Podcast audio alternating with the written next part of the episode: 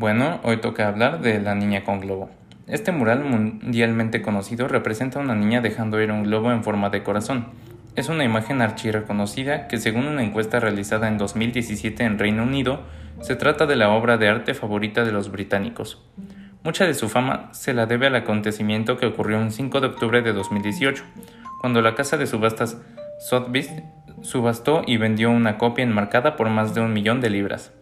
Tras la subasta y después de que el martillo golpeara el atril para confirmar la venta, una trituradora de papel escondida dentro del marco victoriano se activó haciendo trizas la mitad de la obra, ante el estupor y la sorpresa de los de ahí presentes.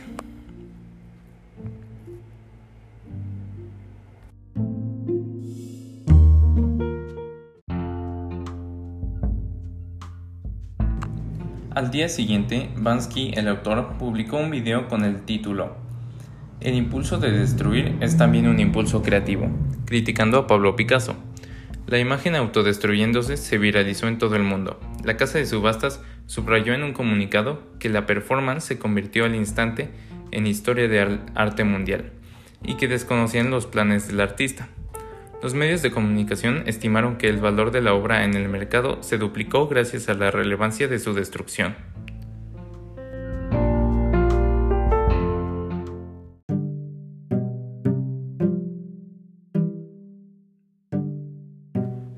Dando una opinión personal, creo que esta situación afectó el valor económico de la obra debido a la exposición pública que se le dio fue un suceso relevante e impactante. Esto ha pasado en diferentes situaciones y ocasiones con muchas obras. Algunos ejemplos de esto fueron la Mona Lisa, que en su momento fue robada, el Ecce Homo, que fue restaurado entre comillas, eh, fue arruinado básicamente por completo y hay muchos ejemplos de obras que han sido eh, puestas ante el ojo público de diferente situación, no necesariamente una situación favorable, pero la exposición pública y la ayuda de los medios de comunicación hacen que las obras se vuelvan reconocidas y yo pienso que es por eso que aumenta tanto el valor de estas.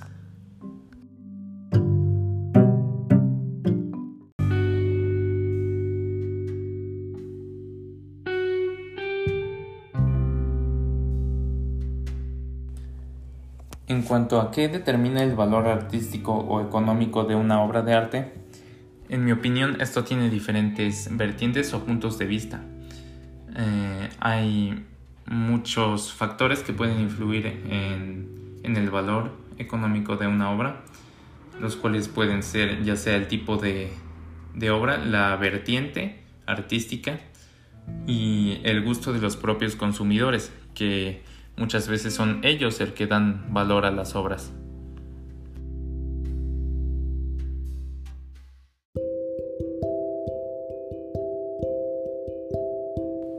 Pasando al apartado de lo que creo que es un statement artístico, lo definiría como la manera que tiene el artista de describir su propia obra para darla a entender al público en general.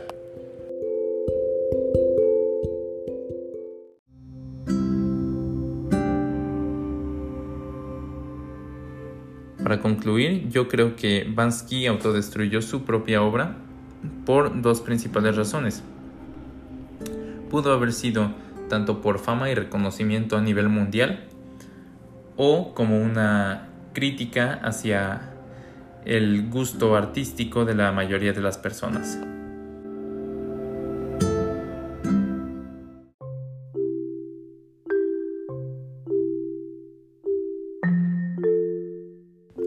El propio Bansky, después de lo acontecido, admitió que la destrucción en su obra fue parcial, no total como él esperaba y estaba planeado, lo cual yo creo que fue un total golpe de suerte, ya que si la obra hubiese sido destruida en su totalidad, yo pienso que simplemente el valor de esta habría decaído.